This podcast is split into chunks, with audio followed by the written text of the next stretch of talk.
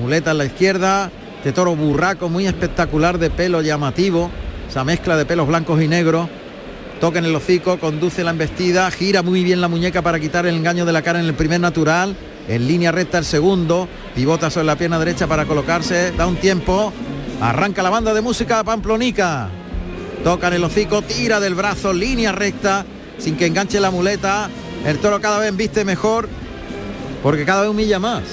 Cada vez humilla más, pero no coloca la cara como su hermano. No, tiene esa calidad. No tiene la, esa calidad de su hermano, pero repite mucho la embestida y es muy pronto. Tres naturales y el remate del de pecho. Pero esa embestida es muy aprovechable en, en estos tiempos. Efectivamente, porque bueno, eh, hoy ese toro mediano es el que está predominando y la calidad de esta corrida de toro pues se ve en muy pocas ocasiones, ¿no? Este, este, toro quizá es más lo que está predominando en, las buenas corridas de toro que se están dando ahora. Qué buena ese natural vertical el cuerpo más asentado. Ahora Leo Valadez eh, le va a apostar por la mano izquierda. Vamos a ver, ahí se coloca delante del toro. Más frontal el cuerpo, le va a adelantar el engaño hasta el hocico, toca en el hocico, Ahí lo lleva en línea recta en el primer natural, se despega dos pasitos, le baja la mano, echando el engaño abajo al final del trazo del muletazo en el segundo natural, más circular alrededor de la cintura el tercero, el cuarto natural, muy el cuerpo erguido y ahora el molinete para ligar el molinete con la izquierda al pase de pecho con la zurda. Muy buen toro también. Muy ¿eh? bueno. Eh, aunque no tiene la calidad de su hermano, pero es un gran toro. Un gran toro también, repite mucho. Ahora que ha bajado la intensidad de la, de la embestida, se ha puesto más, más fácil, más dócil para el torero. La muleta en la mano derecha, por encima de la cabeza, haciendo como un farol, como hacía el pana. Se coloca ahora el torero mexicano para darle un pase de las flores o pase cambiado. No, ahora cambia de estrategia y cita como para un molinete por el pitón izquierdo es un trincherazo a pie junto, vuelve el toro, liga el derechazo en línea recta. El segundo a media altura le toca un poquito la muleta. Hay que centrarse con el toro, adelantarle el engaño y llevarlo toreado. Sí, y romperse de la cintura para darle profundidad al, muletazo. Al muletazo, está toreando muy por arriba. Sí, circular invertido, que se traga el toro completamente. Ahora gira, le da la espalda Cita con el pico de la muleta al ojo derecho, el toro viste por la espalda, ya va detrás del vuelo de la muleta, cambia de mano a la izquierda, enrosca ahí el toro prácticamente. Y el pase de pecho con la zurda para rematar esos muletazos al toro hay que llevarlo, o sea, hay que engancharlo delante, hay que dirigirlo y soltarlo atrás. Efectivamente, con la, con la muñeca hay que generar los movimientos necesarios para para someter y, mandar al toro hacia adelante. No es de acompañar su embestida, es de someterla, de llevarlo el toro. Correcto, correcto. Y luego la colocación del cuerpo es súper importante en este tipo de toros, ¿no? No te puedes colocar tan de frente. al colocarte de frente, crea un ángulo que el toro, el toro no admite. No admite. Dos naturales, a pie juntos. Se separa del toro un par de metros, le adelanta el engaño hasta el hocico, cose la embestida, tira atrás de la cadera en ese natural, le da dos pasos de distancia y se separa dando sitio. Otro segundo natural más enroscado al cuerpo. Hace el martinete que es un giro de 360 grados para colocarse al de pecho. Se echa la muleta a la derecha y remata con el pase de pecho Leo Valadez. Y el toro que sigue invistiendo, queriéndose comer la muleta una y otra vez. Está clara también la preparación física que ha hecho el ganadero de la, corrida son es repetidores incansables los toros. Incansables. Tienen una preparación física que luego vamos a descubrir cómo ha sido en lo que nos resta de programa. Y ya se ha ido Leo Valadeza por la espada de verdad. Incursión en Estepona. Adelante, Damián. Pues le está formando un lío Roca Rey a este tercero de la tarde. Ha comenzado la faena en el tercio, rodillas en tierra para incluso torearlo en redondo de esa guisa y ahora está toreando justamente en los medios. Lo está haciendo todo, evidentemente, con esa capacidad arrolladera a, a la que nos tiene acostumbrados en cualquier plaza. Muy sobrado, muy capacitado, con muchísimo temple, con mucha entrega para sacar partido a un toro que no es el mejor colaborador, pero que está resultando muy manejable, pero sobre todo eh, está siendo mejor, digamos, en manos de Andrés Rocarrey, que lo está cuajando a la perfección. La gente muy metida en la faena y esto de seguir así va camino de premio gordo. Pues está con una especie de Bernadina pero sin espada. Leo Valadez, de frente el cuerpo, saca lateralmente al lado derecho. La muleta, el toro derrota por arriba. Está otra vez por el lado derecho. Es como una manoletina pero sin espada. Y gira en el martinete para el de pecho. Cambia de mano de la derecha a la izquierda. Y variado en ese muletazo en el que coge la muleta detrás de la espalda como si fuese un, Una un abanico. una es una bernardina, pero sin sí, espada. pero sin espada. Sin espada. Y, eh, tiene la muleta plegada como un abanico detrás de la espalda. Y cuando la despliega el abanico, sale lateralmente la muleta y el toro, como si fuese embistiendo a una manoletina, acomete y termina por arriba. Más o menos así, es difícil describirlo, ya lo sé, pero más o menos hacéis una idea, los que estáis escuchando la radio, de lo que está haciendo Leo Valadez para rematar esa faena en la que si acierta con la espada le va a conceder, va a haber trofeo sin duda porque el toro ha sido muy bueno. Sí, Muy ha sido bueno. Un toro que, bueno, y ha transmitido mucho, ¿no? Y ha Ha re- repetido mucho. Ha repetido, ha tenido mucha movilidad y este toro no se ha venido abajo, ha, ha- ha mantenido esa, Esa manera fuerza. de embestir. Va a estoquear en la suerte contraria, ataca Leo Valadez, media estocada, media estocada caída, que puede ser muy efectiva, media estocada caída, o sea, lateralmente la colocación, y la cuadrilla está moviendo al toro hacia el lado derecho, que es donde tiene que moverla para que el efecto de la espada sea mayor. Cuando lo hace ahora al lado izquierdo, pues cupe la espada. Toro se mueve al lado contrario donde está la, colocada la espada. Así que donde hay que hacerlo hacia el pitón derecho, no al izquierdo. Y ojo porque hay un aviso para Leo Valadez. Seguimos en Estepona. Adelante, Damián. Pues sigue esa faena muy caliente por parte de Andrés Roca Rey, el toro que también está yendo a menos, pero él muy metido entre los pitones, está sacando eh, pases de todos los colores por ambas manos, también sacándose el- al animal por la espalda en esos muletazos inverosímiles que prácticamente dejan boquiabiertos los aficionados, sigue toreando medios, lo va a seguir intentando ahora sobre la mano derecha. Ahí está toreando en redondo con el compás muy abierto, prácticamente haciendo el dibujo entero en ese muletazo hacia el final, con muchísimo temple, tirando muchísimo del animal. Está un tanto remiso en vestir, pero es que está hipnotizado en esta muleta. Ahora se saca por la espalda otra vez la muleta para torearlo prácticamente con el pico, el público jaleando todo, se le cae la muleta, pero prácticamente se ha tirado casi dando su cabeza en la textura del animal para abrochar con otro pase de pecho. El animal que poco quiere saber, pero sigue muy entregado Roca Rey en este colofón de una faena que pone al público literalmente en pie en la plaza de toros de Estepona. Las palmas echan humo. Pues está fallando reiteradamente con el verduguillo Leo Valadez. Y esto enfada al público pamplonica. Alguno ha lanzado ahí una botella y eso no es de recibo. Está el toro aculado a las tablas del tendido 6. La gente de abajo está incre- increpando a los que lanzan los objetos. Ahora un tipo ha lanzado una, una lata de cerveza, mientras que intenta Leo Valadez acertar. Menos mal que acertó ya con el verduguillo. Y qué lástima porque la faena había subido de tono como para tener trofeo, pero el fallo con la espada se lo va a privar. Sí, efectivamente ahí ha quedado todo. La espada es determinante y es la que rubrica las faenas y la que da el triunfo.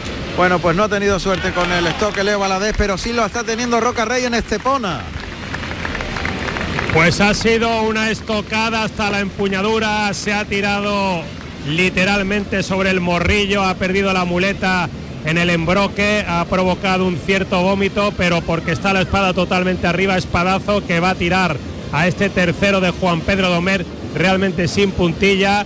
Vemos que está ligeramente desprendido el estoque, pero aún así clamor en el tendido. Ahí están tanto Antonio Chacón, que por cierto ha saludado en banderillas tras, tras dos buenos pares, Javier Ambel tocando al toro ya que se echa y va a haber trofeos para Roca Rey. Vamos a ver Pero si... ahora se ha levantado otra vez. Vaya por Dios. Sí. Se ha levantado en el momento que iba a ser apuntillado, se ha levantado Paquito Algaba estaba preparado, pero ha dicho Andrés que lo dejen porque el toro está literalmente muerto y así Así es, ahora el toro prácticamente ya cae sin puntilla. Andrés Roca Rey que se dirige a los medios y estruendo en esta plaza de Estepona con estas 8.000 localidades cubiertas. Ya está el primer pañuelo en la presidencia. Se pide con fuerza el segundo trofeo para la figura peruana. Ahí está Andrés Roca Rey que saluda al respetable. Va a caer la segunda. También a la presidencia. Va a caer la segunda para Roca Rey en Estepona, seguro. Está el público pidiéndola con fuerza. Pues sí, yo creo que está la segunda. Lo que pasa es el pañuelo ha caído encima del otro, pero sí son dos orejas, sí. Dos orejas. Ha mantenido el primer pañuelo, por tanto, puerta grande para Andrés Rocarrey.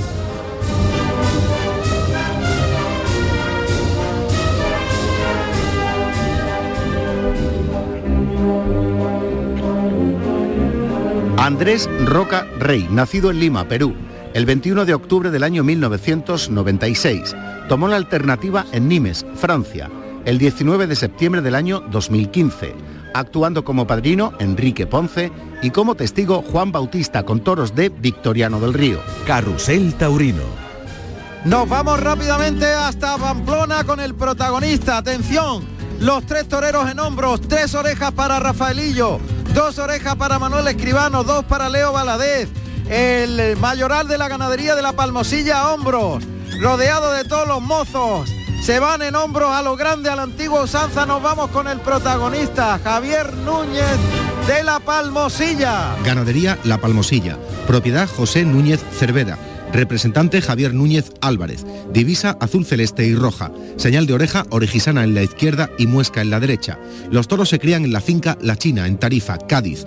Procedencia actual. Juan Pedro Domecq Solís, Juan Pedro Domecq y Diez, José Luis Osborne Vázquez. A ver, está Javier Núñez. Javier, me imagino que el ruido está... Hola, Javier. Javier, en- me, me- ¿me escuchas? Te Ah, oigo, ah, te oigo. Espera, espera, que te está entrevistando Movistar. Espera, espera. Claro, claro. Agua- Espera. agu- aguantamos, venga. La señora primero, la señora primero. Claro que sí, adelante, adelante, adelante. Que está la compañera Victoria, está entrevistándole. a través del teléfono. Pero Las señoras primero, vamos a intentarlo por lo menos de esa, Venga. de esa manera, ganadero. Esta mañana premio Carriquiri al mejor toro de 2019 y por lo que llevamos de feria, desde luego, bajo nuestro punto de vista, una Es excelente Victoria, corrida que lógicamente...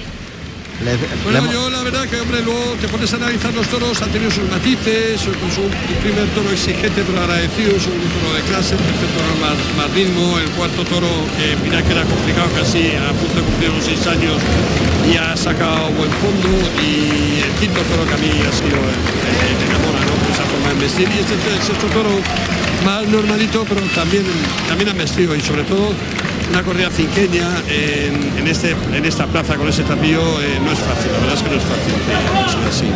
Sabemos que por lo menos en 2023 la Palmosilla volverá a Pamplona. Sí, la verdad es que yo esta mañana te lo decía, de hombre, que repetir, para nosotros el objetivo es repetir, esta es una plaza que, que nos lo está dando todo y llevamos dos años con muchas ganas de volver, no ha podido ser por la pandemia y bueno, yo creo que ha sido un- un- una vuelta a lo grande, ¿no? Y, y, bueno, vamos a ver qué...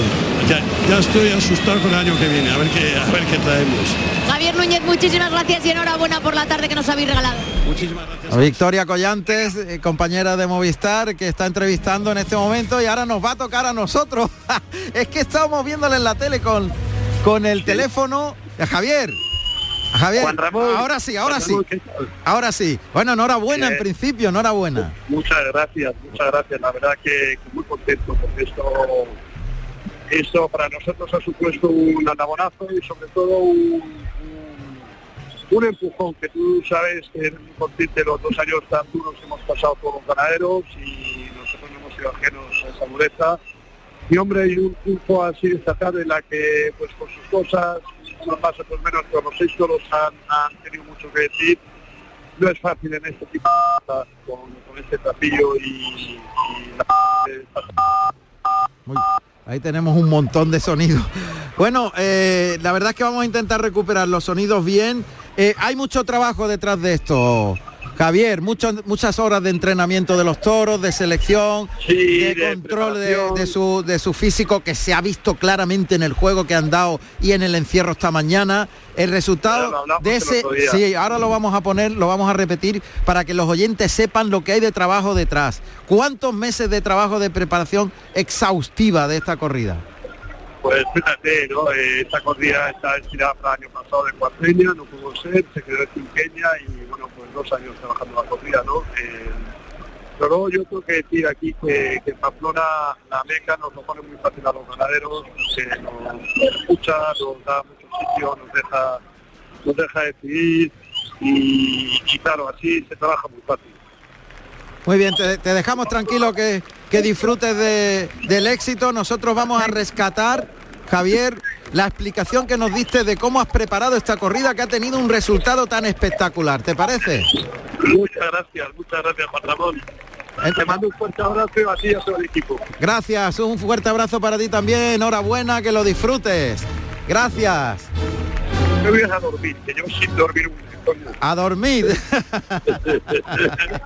un fuerte abrazo a todos. Gracias, enhorabuena. Gracias, hasta luego.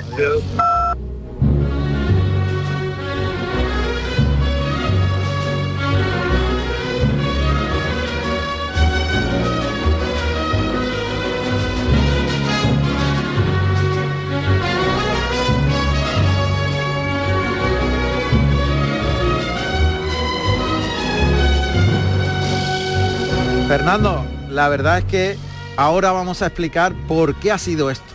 Aquí no regala nadie nada. Está claro que hay un trabajo de años de selección genética de la ganadería, de la búsqueda a través del cruce y la selección exhaustiva de los animales con un resultado exitoso, que no, siempre ocurre así. Esto no, es una ciencia exacta. Efectivamente, y, además a eso hay que añadirle el buen criterio del ganadero ¿no? en buscar esos elementos que proporcionan esa bravura, ¿no? Eso es. Una vez que durante años se seleccionan los padres, las madres, los abuelos y se consigue ese fondo genético clave, fundamental, viene un segundo trabajo que es la preparación física de una manera, digamos, concreta y determinada para unos atletas que son los toros que van a tener que hacer un ejercicio especial en, en San Fermín.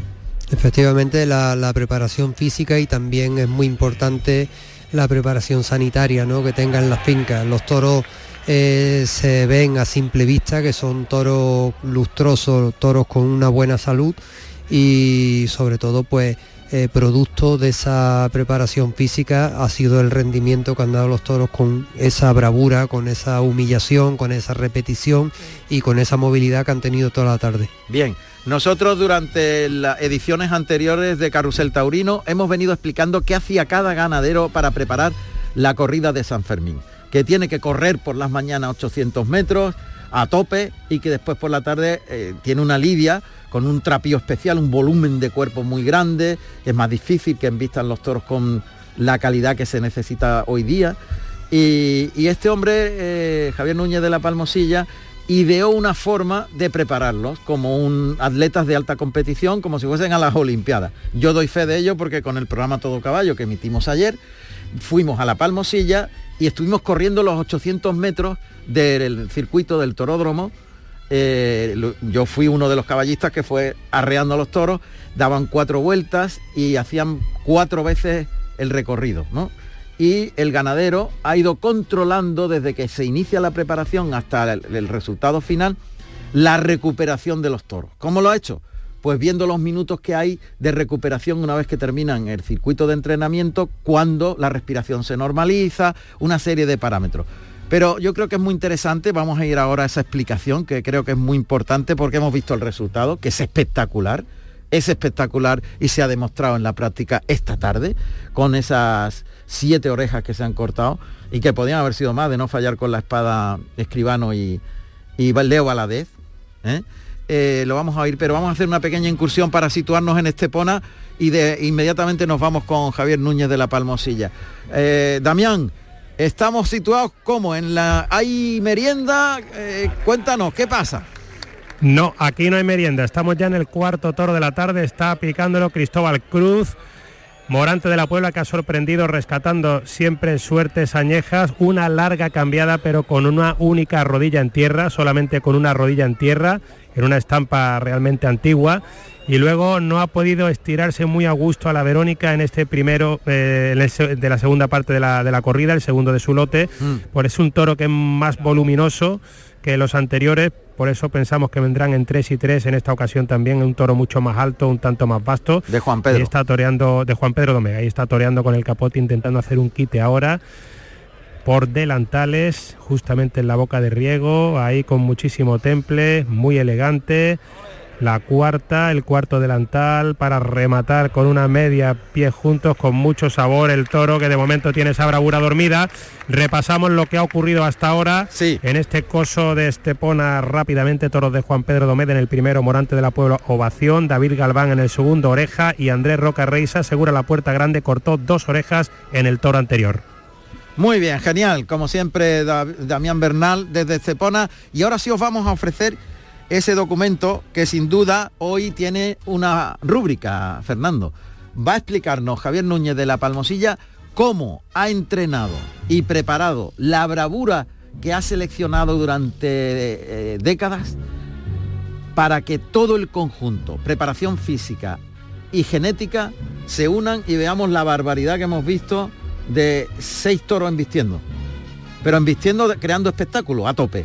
Efectivamente, una corrida completísima como hace mucho tiempo que no, que no se ve. Eso es. Pues es Javier Núñez de la Palmosilla en Carrusel Taurino hace dos semanas cuando explicaba lo que hoy se ha convertido en un auténtico éxito en Pamplona. Ganadería La Palmosilla, propiedad José Núñez Cerveda, representante Javier Núñez Álvarez, divisa azul celeste y roja Señal de oreja, orejisana en la izquierda y muesca en la derecha. Los toros se crían en la finca La China, en Tarifa, Cádiz. Procedencia actual, Juan Pedro Domecq Solís, Juan Pedro Domecq y Diez, José Luis Osborne Vázquez. Bueno, pues es, básicamente, es aplicar un poco la lógica, ¿no? La lógica y el análisis de, bueno, pues con comparativo con otros animales que tienen que hacer esfuerzo físico, como es el caballo de carreras, o hay, gente, por ejemplo, de ganaderos que, son grandes expertos en los galgos, y también te dicen eh, que ellos asemejan mucho el entrenamiento con, la preparación de un galgo ¿no?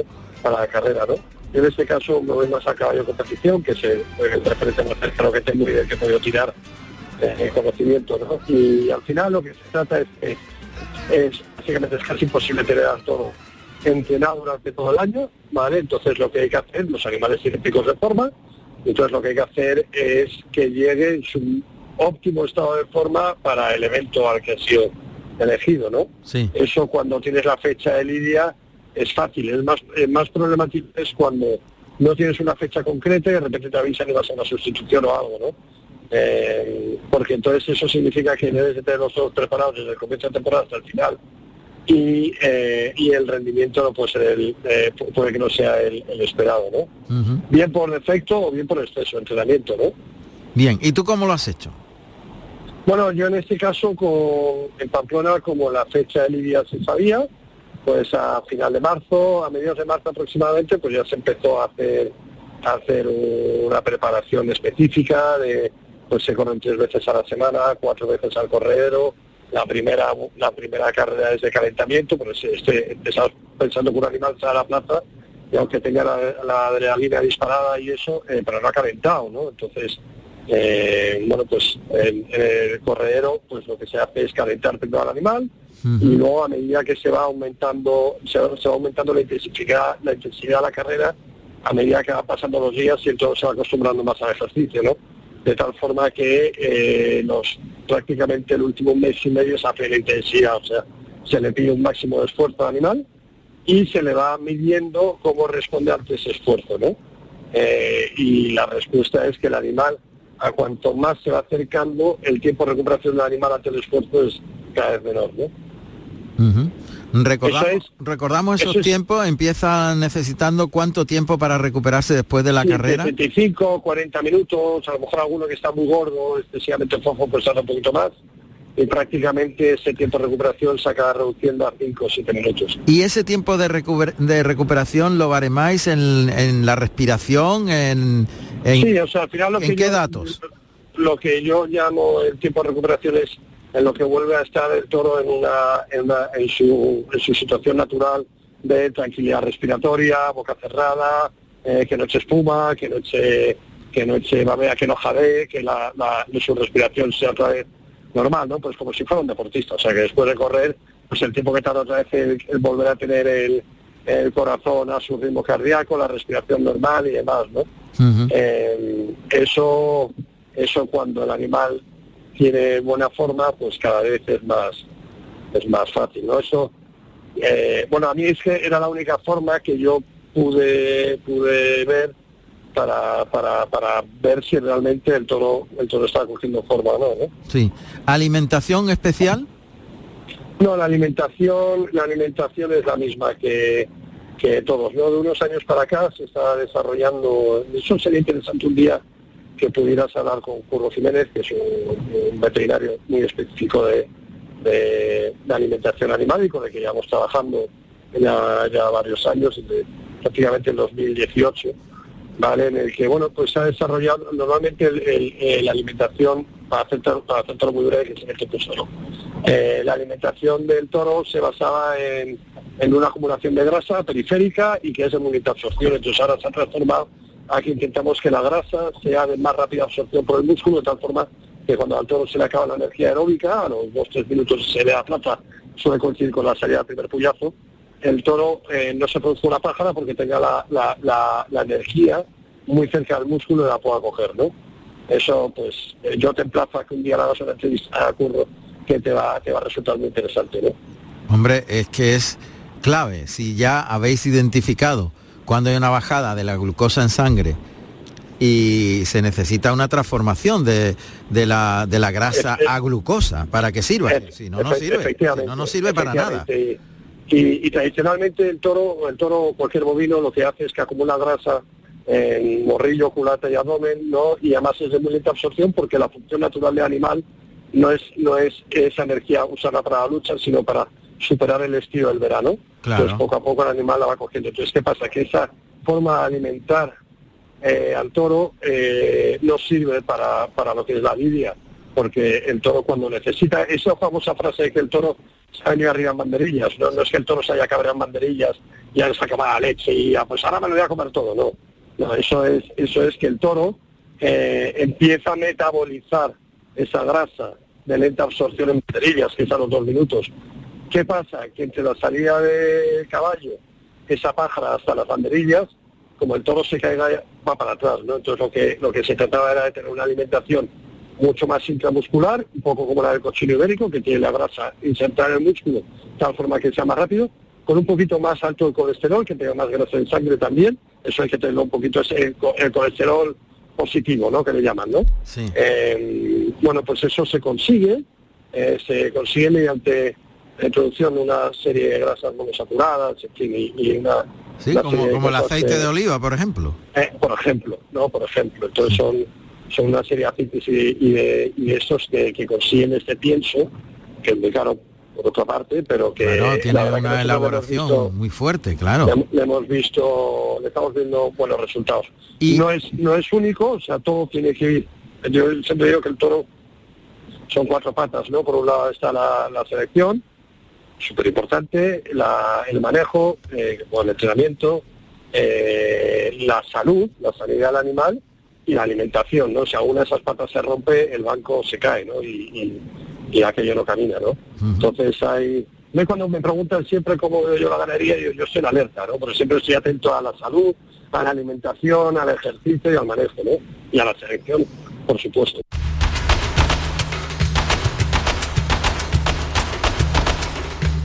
Pues ahí están las claves. Y ha dado datos muy singulares porque ha comparado la grasa que tiene que tener el toro con la del cerdo ibérico. O sea, esa grasa entrevetada entre la musculatura. Al parecer, esa grasa que es energía cuando entra en la fibra muscular más directamente. Bueno, parece que es así, ¿no?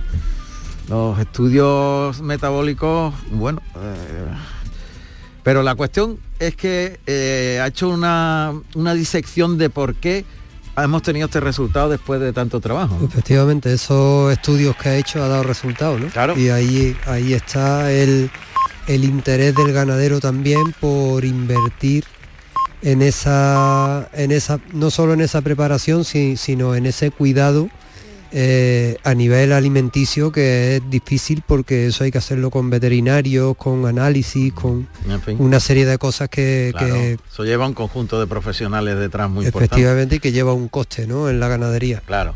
Bueno, eh, vamos a hacer una incursión, minuto y resultado, y después ya nos iremos con más tiempo hasta Estepona. Damián Bernal, Estepona, corrida del cincuentenario de la plaza. Adelante. Acaba de atronar Sánchez Araujo a este cuarto de la tarde. Va a haber trofeo o trofeos para José Antonio Morante de la Puebla después de una faena a un toro que ha tenido buena condición, un toro que ha querido pero ha sido bajo de raza y eso ha hecho que vaya mucho a menos, pero él ha estado muy firme. El torero sevillano ha estado la verdad que instrumentando algunos muletazos de muchísima calidad, sobre todo sobre la mano izquierda, ha finalizado su actuación con unas manoletinas muy ajustadas, algo que no es habitual en su repertorio, y ha matado en los medios en la suerte de recibir la estocada ha caído baja, al igual que le pasó también en Pamplona el día de la corrida de San Fermín, pero aún así la petición ha sido mayoritaria por partida doble y también puerta grande. Dos orejas va a acompañar de momento a Roca Rey ya por la puerta grande a ver qué pasa con David Galván. Acaba de cortar esos dos trofeos. José Antonio Morante de la Puebla, el líder del escalafón aquí en Estepona. Perfecto, puerta grande asegurada para Roca Rey en el tercero, cortó dos orejas. David Galván cortó una del segundo de la tarde y ahora en el cuarto se asegura la puerta grande Morante de la Puebla. José Antonio Morante Camacho, Morante de la Puebla, nacido en la Puebla del Río, Sevilla, el 2 de octubre del año 1978.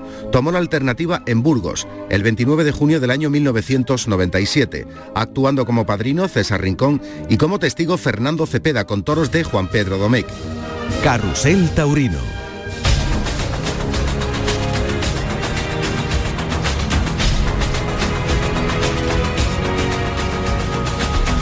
Fernando, el pasado jueves por la noche, en la novillada de promoción de Sevilla de la Maestranza, a Miguel de María le pasó un hecho realmente eh, fuerte y doloroso. Yo estaba allí, lo vi y bueno, fue tremendo porque el novillo le persiguió y justo cuando él estaba intentando salvarse del novillo estaba entrando en la en la en el callejón saltando el novillo le metió el pitón y lo lanzó hacia la contrabarrera hacia la, la- piedra de la contrabarrera y, y, bueno se golpeó allí todos creíamos que era en la cabeza estábamos pendientes se lo llevaron rápidamente a la enfermería pero al parecer el golpe fue en el abdomen cuando recibimos el parte facultativo y había sufrido un derrame interno no sé si fue la hipogástrica, yo creo que leí en el parte.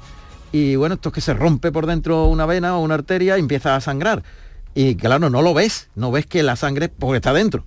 Y, menos mal que se lo detectaron y le pusieron bolsa de sangre y le estabilizaron eh, hemodinámicamente el tema, se lo llevaron al hospital, pero eso es una, eso es muy grave. Hay que investigar qué se ha roto ahí dentro. Y ya le intervinieron quirúrgicamente y el pronóstico pasó de grave a muy grave y se temió por su vida. Yo cuando leí el parte facultativo eh, me di inmediatamente cuenta que aquello era gravísimo, gravísimo. Estaba como grave, pero lo que tenía era una hemorragia interna tremenda. Y no sabemos, creo que está todavía en la UCI, pero ah, eh, eh, tenemos a su padre que nos puede orientar de cómo está su hijo. Eh, Miguel, ¿qué tal? Buenas noches. Buenas noches, Ramón. Buenas noches. Miguel de Voy a María. hacer, voy a hacer- perdone, voy a hacer un inciso, no Sí. es Miguel de María, es Miguel de Juan. Ah, perdón, me, me he equivocado yo, lo siento, perdón. Miguel de Juan. Discúlpame. No, no, no, no tiene importancia. No, si tiene, hombre, ¿cómo no va a tener? Miguel No, de Juan. Perdón. Bueno, pues. Miguel de Juan, efectivamente. Efectivamente. Y bueno, ¿y cómo está tu hijo? Pues hasta el día de hoy, pues una mejoría brutal, ¿no? Impresionante, ¿no? Ha, ha su- ha cogido una evolución fenomenal. ¿eh? Le han puesto sangre, muchas bolsas de sangre para la para graduar lo que es la hemoglobina Sí. que no le llegaba a la médula, por lo visto los médicos no sabían por qué era, pero podía ser por una medicación o le cambiaron la medicación y hasta hoy ha estado todo muy bien, muy bien. Oye, Miguel, eh, se temió por la vida de, tu hijo, claramente, ¿no? Sí, sí, ¿no? Eh, fue gravísimo, ¿no? Eh, ahí, lo que se vio ahí, no sabíamos qué era, no sabíamos si eran los golpes, la cabeza, la espalda, los riñones, bueno, era brutal, ¿no? Fue un golpe brutal. pero claro, ya, lo, el doctor Mulet ya se llevó al hospital, sí a la clínica Viamés Santa Ángela de la Cruz. Y allí le hicieron una exploración y le hicieron un contraste y vieron que, era grave, que estaba muy grave, que había un, un encharcamiento. Y al abrir, pues encontraron que tenía una cornada. Entonces, eh, la cornada cogió una, según los médicos, una ramificación de la ilíaca, ¿no? De ahí... Una hipogástrica. Exactamente. De ahí le condujo a esa hemorragia interna a causa de la cornada que tenía que le entró por detrás, ¿no? por el, digamos, pegado al ano. Entonces ahí se vio la, la, la, preocupación, bueno, la preocupación y que se tenía con la vida estaba muy mal, muy mal. Claro, claro, claro. Menos mal que le descubrieron dónde estaba todo, ¿eh? porque es que, claro, perdía mucha sangre, perdía mucha sangre, le reponían sangre con bolsa sanguínea y estaban buscando, entre tanto, dónde estaba la rotura, la salida de, esa sangre, ¿no? Totalmente, totalmente. Menos nada que, le digo que tenemos, bueno, tenemos, tienen un ángel de la guarda que son los doctores y son los que, y a Dios gracias, pues ha cogido aquí en esta plaza en Sevilla y agradecerles a ellos, hombre, que le han salvado la vida a mi hijo, ¿no? Claro, eh, claro. Oye, Miguel, ¿has podido hablar con él o has tenido algún...? Eh, sí, sí, porque ya sigue todavía, continúa en la UCI. Sí. Aunque continúa en la UCI, ya lo le quitaron los, los digamos los respiradores artificiales, le dejaron una un digamos una mascarilla de oxígeno para que vaya, pero hoy, al día de hoy ya está todo quitado, no ya él respira por sí mismo, bueno, por sí mismo, sin ningún mecanismo, sin nada, ya habla, está, despierto, eh, incluso ya ya está comiendo, ya está comiendo. Hoy le han dado ya una cosa más sólida para comer. Sí. hoy muy feliz, muy feliz ahora. ¿eh? Claro, ya te veo, ya te veo que estás tranquilo, pero fíjate que no trascendió eh, la gravísima situación que vivía tu hijo no ha trascendido eh, con la realidad que era, y es que estaba entre la vida y la muerte. Claro, todo el mundo pensábamos que se había chocado contra la contrabarrera, contra la piedra de la contrabarrera y que se había hecho, uh, el porrazo había sido en la cabeza, pero no nos imaginábamos que había entrado el pitón cerca del ano hasta llegar a romper esa ramificación de la ilíaca, la hipogástrica, ¿sabes? Entonces yo creo que no, no, no éramos conscientes de cómo estaba la situación, porque todo lo ubicábamos en el porrazo en la cabeza o en la nariz. De lejos no se podía ver nada. Sí, claro, claro. Es que uh, no echó sangre la talaguilla. Claro. No, no tenía sangre ninguna. Claro, claro. Y cuando vimos después la talaguilla, sí tenía el, el agujero, estaba rota. Ya, ya. Entonces, cuando se abrió, es cuando el doctor, pues, eh, Vio lo se que dio cuenta que, que tenía la conada. Claro. Bueno, Miguel, ya todos tranquilos, está todo controlado y ya mismo lo tenemos toreando otra vez, ¿no? Bueno, a, mi hijo, a mi hijo sí, este, yo creo que tiene más ganas, ¿no? Tiene más ganas porque venía con una ilusión tremenda aquí a Sevilla. Claro. Eh, una ilusión y venía con una disposición muy mm, con muchas ganas, como, como tiene que ser un novillero, ¿no? Claro, claro. Y más, y más venir aquí a Sevilla y con esta gente y la verdad que, pero bueno, primero vamos a preocuparnos ahora en, la salud, claro. En la salud. Y, y toros están ahí y las plazas están aquí. ¿no? Esto no se lo van a llevar, está claro. Esto no se lo llegan. ¿eh? Entonces vamos a preocuparnos por la salud de él y, y ya Dios dirá. ¿eh? Dios dirá. Bueno, me alegro, me alegro mucho que todo haya salido bien, Miguel. Le das un abrazo de parte de todo el equipo de Carrusel y de todos los oyentes, que son miles, como tú sabes. Entonces, todos estamos, estamos todos con él la verdad, Juan Ramón, ahora voy a aprovechar un inciso si no le importa. Hombre, faltaría más, adelante. Eh, vamos a ver, quiero agradecer desde aquí a toda la, la gente, me estoy emocionando un poquito porque ha llamado muchísima gente, muchísima gente apoyando a, a Miguel de Juan. Y de aquí quiero agradecer todo, todo, todo con todo su cariño que no está aquí, a todas las redes sociales, a, bueno, y todas las ayudas del personal médico, del personal de la UCI, por la ayuda, la moral que nos han dado, que han estado siempre, sobre todo al doctor Mulet, es el, el que ha operado a mi hijo. Y agradecer, de verdad, no hay palabras para agradecer que son ángeles todos los que salvan la vida, ¿no? Claro que sí. Muy, muy bien, Miguel. Pues un abrazo muy fuerte y muchísimas gracias. A ustedes, Juan Ramón. Gracias. ¿Eh? Muchas, gracias. Muchas gracias.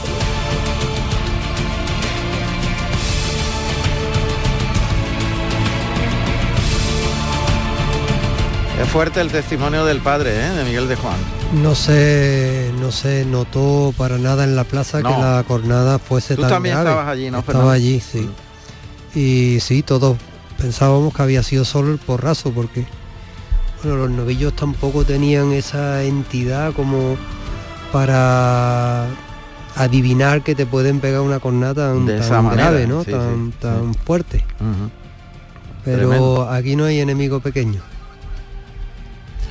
Bueno, la cuestión es que el asunto ha terminado con bien, menos Mm. mal, y se va a recuperar, Miguel de Juan. Aunque sigue en la UCI, pero se va a recuperar. Y eso ya es muy grande. Volvemos a Estepona con Damián Bernal. La lidia del quinto toro de la tarde, un toro colorado también, al igual que el primero, también de bonitas hechuras, este con más encornadura, aunque acapachada, y ahí ha sido David Galván el que lo ha recibido el- a este quinto de la tarde, con unos lances a la Verónica también que han sido jaleados por parte de la concurrencia después de una vuelta, vuelta al ruedo de Morante de la Puebla que ha sido realmente apoteósica, con muchísima parsimonia, ha durado una eternidad esa vuelta al ruedo, le han lanzado todo tipo de objetos con mucho cariño, incluso ramos de romero, así que se veía esa cara de satisfacción en Morante en esta temporada en la que tanto está disfrutando. Ha colocado ya el toro para recibir ese primer puyazo. David Galván, que recordemos, ha cortado una oreja a su primero, con otra más también acompañará por la puerta grande que ya tienen asegurada tanto Morante de la Puebla como Andrés Roca Rey en una corrida que está resultando triunfal. El público se lo está pasando francamente bien. Una corrida que se está dejando en líneas generales, que está ofreciendo esas posibilidades para que eh, la terna obtenga ese lucimiento. Y la gran noticia también que estamos contando, Juan Ramón, el lleno en esta plaza de toros de Estepona, unas 8.000 personas aproximadamente, que también es algo para marcar en esta efeméride del 50 aniversario. Ahora se está pitando ese puyazo que está resultando un tanto largo, puyazo arriba en la yema. Y Víctor Nieto es el que ya ha sacado al toro, que ha dado una vuelta de campana casi completa. Bueno. Tremenda costalada, así que sigue avanzando la lidia en Estepona en este quinto de la tarde. Suponemos que pedirá el cambio de tercio después de ese puyazo y esa voltereta. David Galván, que torea muy cerquita de su casa, porque aunque es de San Fernando, en su caso reside en los barrios. Ah, bien. Estupendo. Gracias, Damián. Volvemos dentro de un momentito para seguir el, resultado de esta corrida. Recordamos, Ovación y Dos Orejas ha terminado ya eh, su actuación Morante de la Puebla en Estepona. David Galván cortó una oreja de su primer toro y Roca Rey dos del tercero de la tarde. Así que solo le resta, como decía muy bien Da- eh, Damián Bernal, a David Galván un trofeo más para acompañar a Morante y a Roca Rey por la puerta grande en el cincuentenario de la Plaza de Toros de Estepona. Todos nuestros programas están en nuestra web y en nuestra aplicación. Quédate en Canal Sur Radio. La radio de Andalucía. El flexo de Paco Reyero. Las historias, anécdotas y curiosidades de destacados intelectuales españoles. Una mirada singular para acercarte a estas personalidades en una atmósfera única. Un viaje sonoro artesanal de la mejor radio con un sello genuino. El flexo de Paco Reyero. De lunes a viernes en la medianoche. Quédate en Canal Sur Radio, la radio de Andalucía.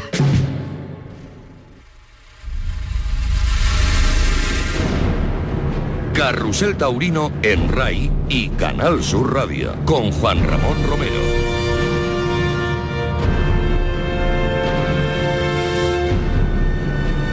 Alberto Lamelas González, nacido en Cortijos Nuevo, Jaén, el 3 de octubre del año 1984. Tomó la alternativa en Valdemoro, el 8 de mayo del año 2009, actuando como padrino Javier Valverde y como testigo Eduardo Gallo con toros de Arauz de Robles. Saludamos a Alberto Lamelas, que fue el triunfador de la jornada de ayer, cortando dos orejas, saliendo en hombros de la plaza de Teruel, que se ha convertido en una especie de talismán en lo que fue eh, la corrida que conmemoró los seis años de la pérdida de Víctor Barrio. Hemos visto algunas imágenes de Alberto pues homenajeando a Víctor Barrio y ayer tuvimos la ocasión nosotros también en Carrusel Taurino de, homenajearle recordando algunos momentos realmente trágicos que vivimos en directo nosotros también. Alberto, ¿qué tal? Buenas noches. ¿Qué tal? Buenas noches, Juan Ramón. Enhorabuena. Es un talismán para ti, Teruel, ¿eh? Muchas gracias. La verdad que te decía que para ti Teruel se ha convertido en una de las claves de tu temporada. Sí, bueno, la verdad que, que desde que fui eh, hace, hace, bueno, en el 2019, que fue la primera vez que toreé, que maté una corrida de Baltasar Iván, que también le corté tres orejas, pues bueno, caí, como se suele decir, caí de pie. Y, y ayer, ayer estando allí, Mm, mucha gente me decía que si yo era de ahí, digo, pero si yo no tengo aquí a nadie en Teruel, no conozco a nadie, no, pero no sé, de esas veces que oye uno tiene buen feeling con una plaza, con un público, con una mm, gente y, afortunadamente pues pues así es, ¿no? Claro.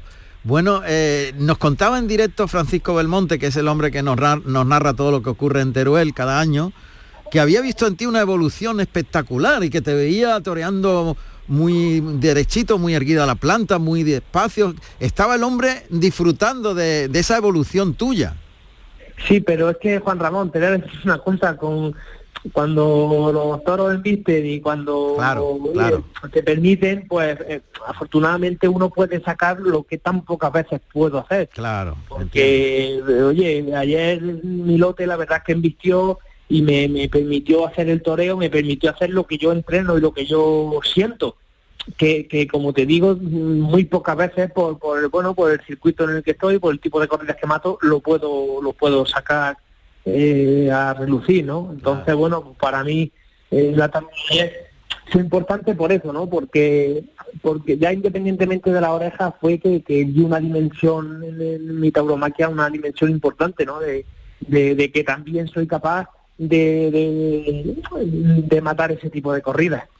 Claro, eso eh, lo estábamos comentando el maestro Fernando Cámara que está aquí con nosotros, que claro, vosotros cuando os encontráis con otro tipo de embestidas, en principio tenéis que incluso adaptaros a ella, porque lleváis una tauromaquia en la que la técnica, el conocimiento de las reacciones de esas corridas duras, difíciles, de Miura, de Victorino, etcétera, etcétera, os hace emplear una técnica distinta y cuando os encontráis con otras embestidas del toro más distinto, diferente, más de la figura, pues mm, el adaptaros rápidamente no es fácil. Le lo comentaba Fernando, ¿verdad? Fernando que... Efectivamente, bueno, ante todo enhorabuena. Un saludo desde aquí y mucha suerte.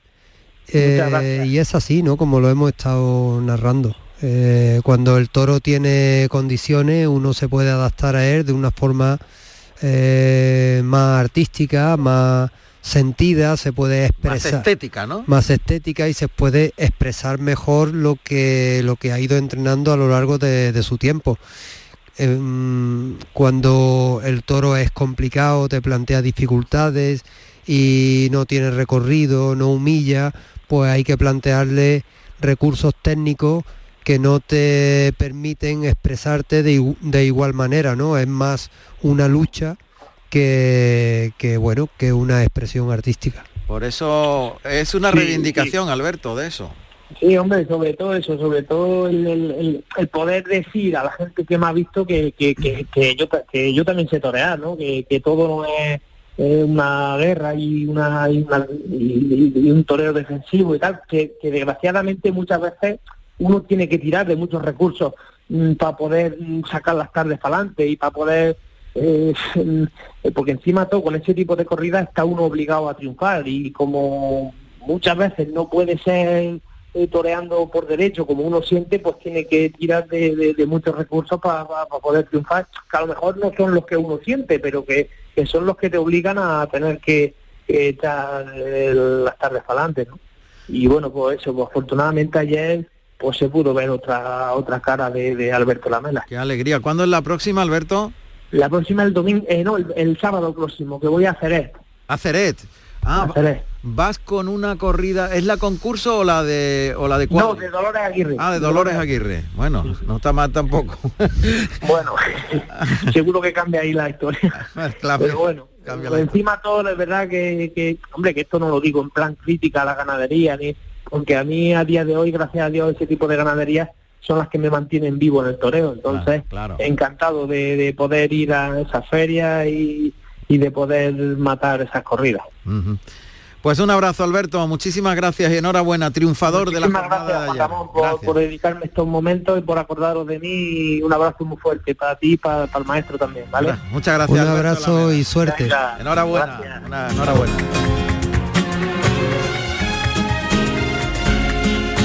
Faltan nueve minutos para llegar a las 10 de la noche y en Estepona se lo están pasando muy bien. ¿Verdad que sí, Damián? Por supuesto, también sobre todo en este quinto de la tarde porque está realizando una gran faena David Galván al toro más colaborador por Bravo, un toro con muchísima transmisión.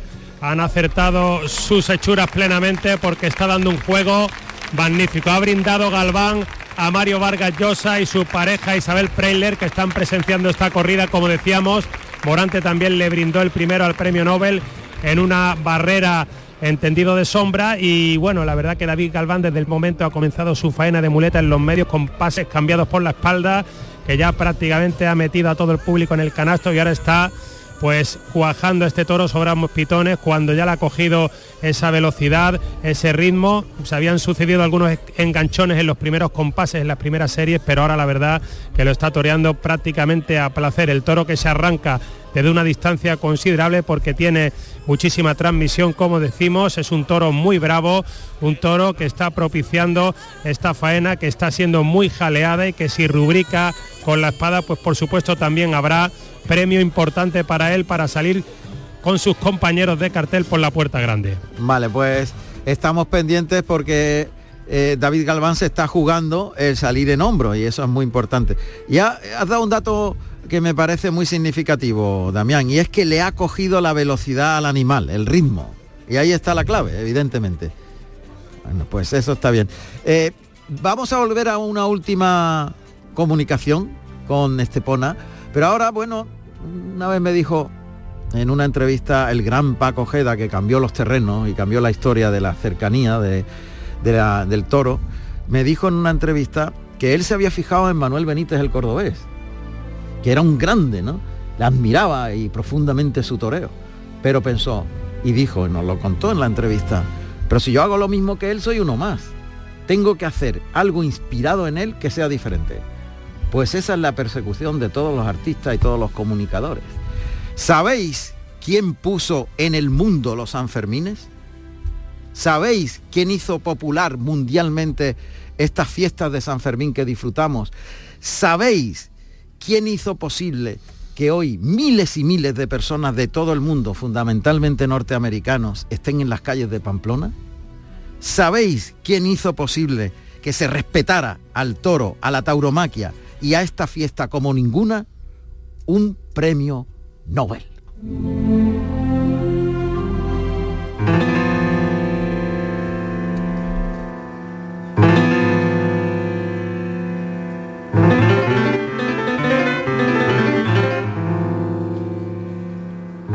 Gran testamento estético de Hemingway es su tratado sobre la tauromaquia Death in the Afternoon del año 1934, en el que explica el comienzo de su afición. El único lugar, escribe Hemingway, en donde se puede ver la vida y la muerte, esto es, la muerte violenta, una vez que las guerras habían terminado, era en el ruedo, y yo deseaba ardientemente ir a España, en donde podría estudiar el espectáculo, estaba ensayando mi oficio, comenzando por las cosas más sencillas. Y una de las cosas más sencillas y más elementales sobre las que se puede escribir es la muerte violenta. Tal afirmación solo puede ser expresada por un curioso impertinente que se adentra en España en busca del todo o nada, del blanco o el negro, de la vida o de la muerte. Jamás la haría un aficionado taurino de andar por casa, de toda la vida, y por supuesto español. Pero la peculiar y extravagante visión de Hemingway sobre los toros formaría la opinión de muchos aficionados ingleses y americanos, y la fiesta nacional sería como no podía ser de otra manera, la prueba definitiva de que España es un lugar especialmente diferente. Entre los toros de sus felices años 20 y las corridas del final de su vida, cuando se suicidó pegándose un tiro el 2 de julio del año 1961, Hemingway tenía en el cajón de su mesilla de noche su abono para las corridas de los Sanfermines que estaban a punto de comenzar, el gran novelista americano estuvo muy cerca, como periodista, de la violencia de la guerra civil. Ya la teleaudiencia sabe que el escritor norteamericano Ernest Hemingway ha ganado el Premio Nobel de Literatura. Por tratarse de una noticia importantísima, nos encontramos en este momento en su finca Villa Vigía, en San Francisco de Paula, dispuestos a interrogar al escritor Ernest Hemingway, que acaba de ganar el premio más importante que se le otorga a los escritores en el mundo. Mr. Hemingway, nosotros quisiéramos saber qué ha experimentado usted, qué sensación, qué emoción ha tenido usted al ganar el Premio Nobel de Literatura. Primero, experimentado, experienciado una sensación de alegría. Pues un poco más alegría y pues puede ser un poco más. Soy muy contento de ser el primero y alegre que han dicho las autoridades que era basado sobre un paisaje cubano, que es Cojima. Nosotros sabemos que usted ha sido un viajero incansable a lo largo de toda su vida, que usted ha recorrido todas las partes del mundo. Sin embargo, usted siempre ha acabado por venir a laborar en Cuba. Incluso esta novela que le acaban a usted de premiar tiene como fondo el paisaje cubano. Nosotros queremos saber hasta qué punto Cuba, el paisaje cubano, ha influido en su creación literaria. Creo que me han influido en el sentido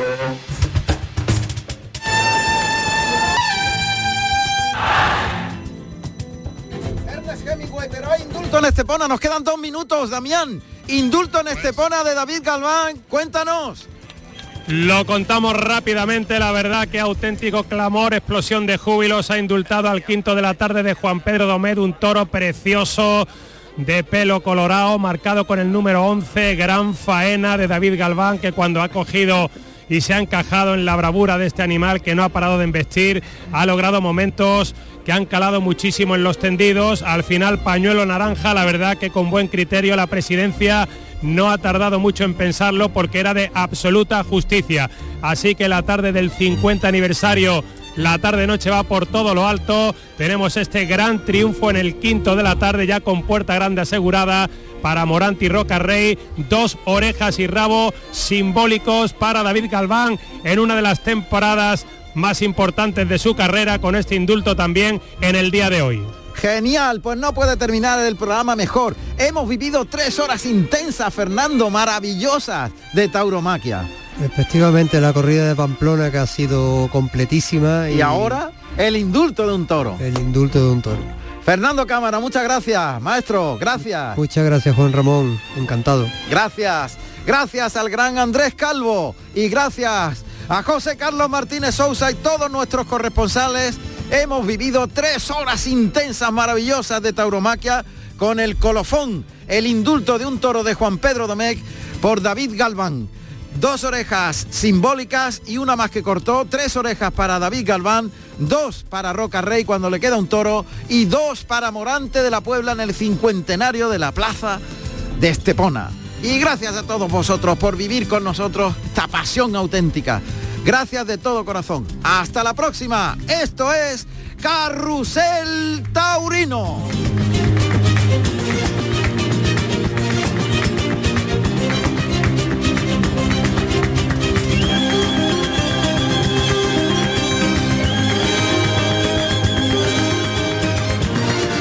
Juan Ramón Romero en Carrusel Taurino.